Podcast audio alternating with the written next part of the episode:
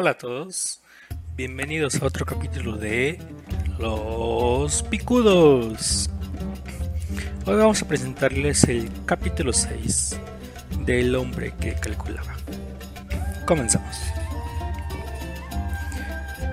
Después de un rato dejamos la hostería de El Anade Dorado y seguimos a paso rápido hacia la residencia del visir Ibrahim Malouf, ministro del rey. Al entrar en la rica morada del noble musulmán, quedé realmente maravillado. Cruzamos la pesada puerta de hierro y recorrimos un estrecho corredor, siempre guiados por un esclavo negro gigantesco, ornado con unos brazaletes de oro, que nos condujo hasta el soberbio y espléndido jardín interior del palacio. Este jardín, construido con exquisito gusto, estaba sombreado por dos hileras de naranjos. Al jardín se abrían varias puertas, algunas de las cuales debían dar acceso al harén del palacio.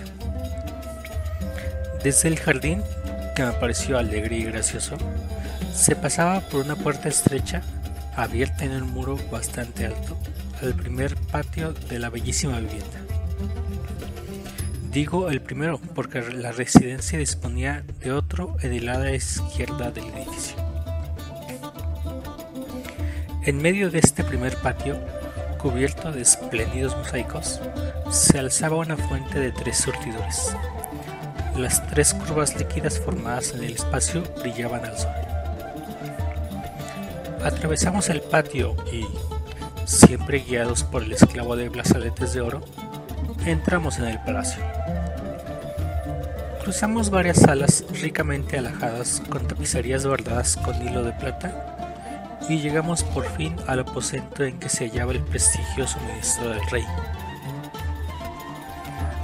Lo encontramos recostado en grandes cojines, charlando con dos amigos. Uno de ellos, luego lo reconocí, era el jeque Salem Nassair, nuestro compañero de aventuras del desierto.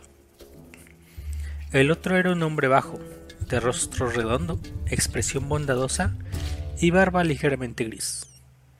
Iba vestido con un gusto exquisito y llevaba en el pecho una medalla de forma rectangular, con una de sus mitades amarilla como el oro y la otra oscura como el bronce.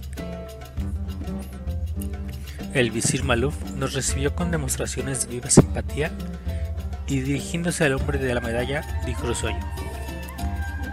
Ahí tiene mi querido Yesid, a nuestro gran calculador. El joven que le acompañaba es un Bagdalí que lo descubrió por azar cuando iba por los caminos de Alá. dirigimos un respetuoso saludo al noble jeque. Más tarde supimos que el que les acompañaba era el famoso poeta Yesid, Abdul Amin amigo y confidente del califa al-Mokaten. Aquella medalla singular la había recibido como premio de manos del califa por haber escrito un poema con 30.200 versos sin emplear ni una sola vez las letras A, D y K. Me, cuesta creer, amigo Maluf, declaró Antonio Risueño el poeta Yesid, en las hazañas prodigiosas de este calculador persa. Cuando los números se combinan, aparecen también los artificios de los cálculos y las sutilezas algebraicas. Al rey el Arid, hijo de Modad, se presentó cierto día un mago que afirmaba podía leer en la arena el destino de los hombres. ¿Hace usted... ¿Hace usted cálculos exactos? le preguntó el rey. Y antes de que el mago despertase del estupor del que se hallaba, el monarca añadió, Si no se ve a calcular, de nada valen sus previsiones. Si las obtiene por cálculo, dudo mucho de ellas. Aprendí en la India un proverbio que dice, hay que desconfiar siete veces del cálculo y cien veces del matemático. Para poner fin a esta desconfianza, sugirió el visir. Vamos a someter a nuestro huésped a una prueba decisiva. Y diciendo esto, se alzó del cómodo cojín y cogiendo delicadamente a Beremis por el brazo, lo llevó ante uno de los miradores del palacio. Se abría el mirador hacia el segundo patio lateral, lleno en aquel momento de camellos. ¡Qué maravillosos ejemplares! Casi todos parecían de buena raza, pero vi de pronto dos o tres camellos blancos de Mongolia y varios calés de pelo claro. Ahí tienes, dijo el visir una bella manada de camellos que compré ayer y que quiero enviar como presente al padre de mi novia. Sé exactamente, sin error, cuántos son. ¿Podrías indicarme su número? Y el visir, para hacer más interesante la prueba, dijo en secreto al oído de su amigo Yesid el número total de animales que había en el abarrotado corral. Yo me asusté ante el caso los camellos eran muchos y se confundían en una agitación constante. Si mi amigo cometiera un error en el cálculo, nuestra visita al visir habría fracasado lastimosamente.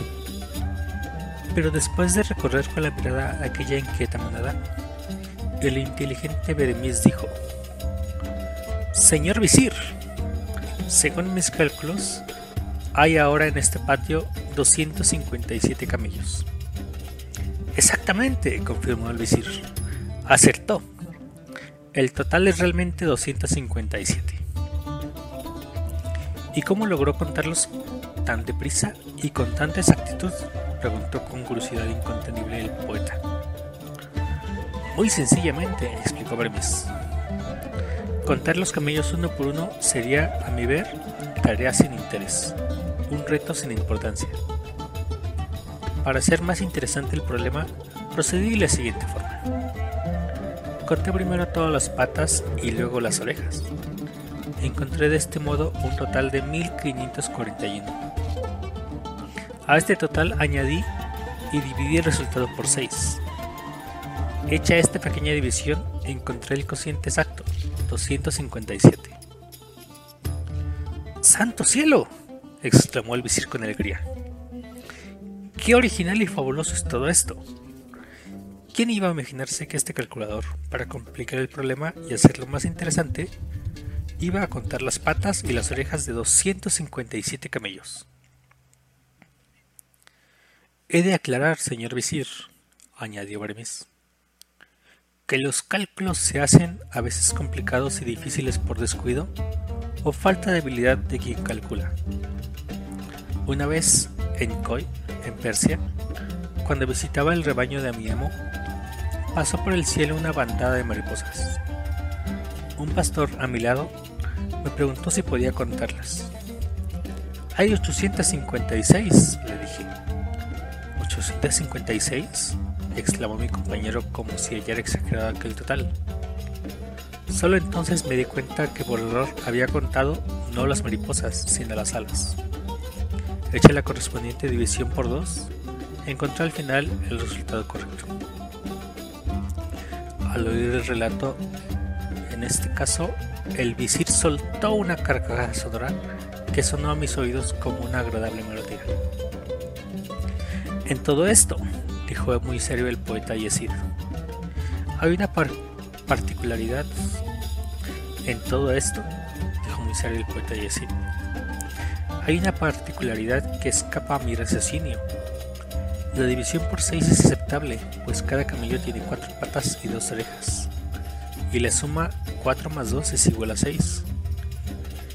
Luego dividiendo el total hallado, la suma de las patas y orejas de todos los camellos, o sea, 1541 por 6, obtendremos el número de camellos. No comprendo, sin embargo, por qué añadió uno al total antes de dividirlo por 6. Muy sencillo, respondió Bremis. Al contar las orejas, noté que uno de los camellos tenía un pequeño defecto. Le faltaba una oreja. Para que la cuenta fuera exacta, había que sumar uno al total. Y volviéndose al visir, le preguntó: ¿Sería indiscreción o imprudencia por mi parte preguntarlos, oh visir, ¿Cuántos años tiene la que ha de ser su esposa? De ningún modo, respondió sonriente el ministro. Astir tiene 16 años. Y añadí subrayando sus palabras con un ligero tono de desconfianza. Pero no veo relación alguna, señor calculador, entre la edad de mi novia y los camellos que voy a regalarle. Solo deseaba, reflexionó Bremis, hacerle una pequeña sugerencia.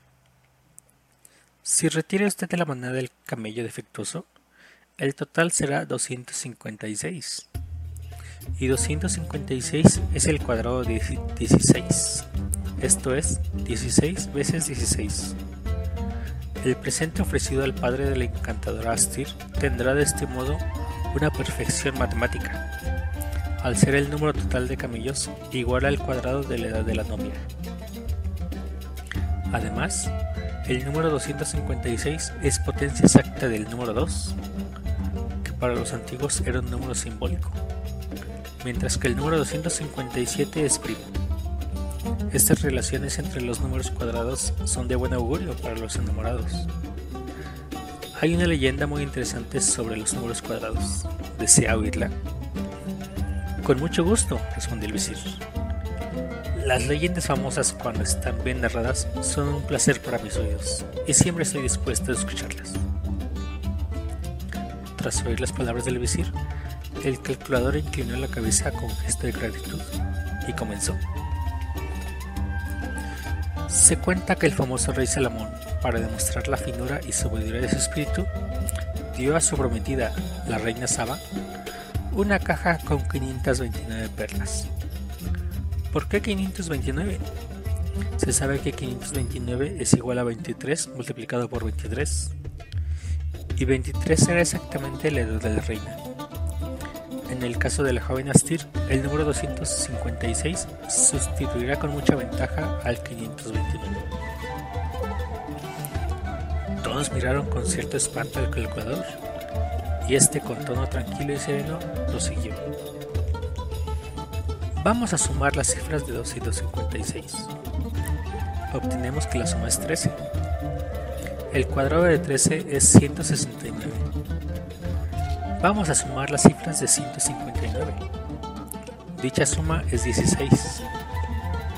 Existe en consecuencia entre los números 13 y 16 una curiosa relación que podría ser llamada amistad cuadrática. Realmente, si los números hablaran, podríamos oír el siguiente diálogo. El 16 diría al 13. Quiero rendirte un homenaje de amistad, amigo. Mi cuadrado es 256 y la suma de los dígitos de ese cuadrado es 13. Y el 13 respondería. Agradezco tu gentileza, mi querido amigo, y quiero corresponder con la misma moneda. Mi cuadrado es 169 y la suma de los dígitos de ese cuadrado es 16. Me parece que justifique cumplidamente la preferencia que debemos otorgar al número 256, que excede por sus singularidades al número 257. Es curiosa su idea, dijo de pronto el visir, y voy a ejercitarla aunque pese sobre mí la acusación de plagiar al gran Salomón. Y dirigiéndose al poeta Yesid le dijo, Veo que la inteligencia de este calculador no es menor que su habilidad para descubrir analogías e inventar leyendas. Muy acertado estuve cuando decidí convertirla en mi secretario. Siento tener que deciros, ilustre Mirza, respondió Bremis que solo podré aceptar su honroso ofrecimiento si hay aquí también lugar para mi amigo Hank Tade Baya, el Bagdalí, que está ahora sin trabajo y sin recursos. Quedé encantado con la delicadeza del calculador. Procuraba de este modo atraer a mi favor la valiosa protección del poderoso visir. Muy justa es tu posición, condescendió el visir. Tu compañero Hank Tade Maya quedará ejerciendo aquí las funciones de escriba con el sueldo que le corresponde. Yo acepté sin vacilar la propuesta y expresé luego al visir y también al calculador mi reconocimiento.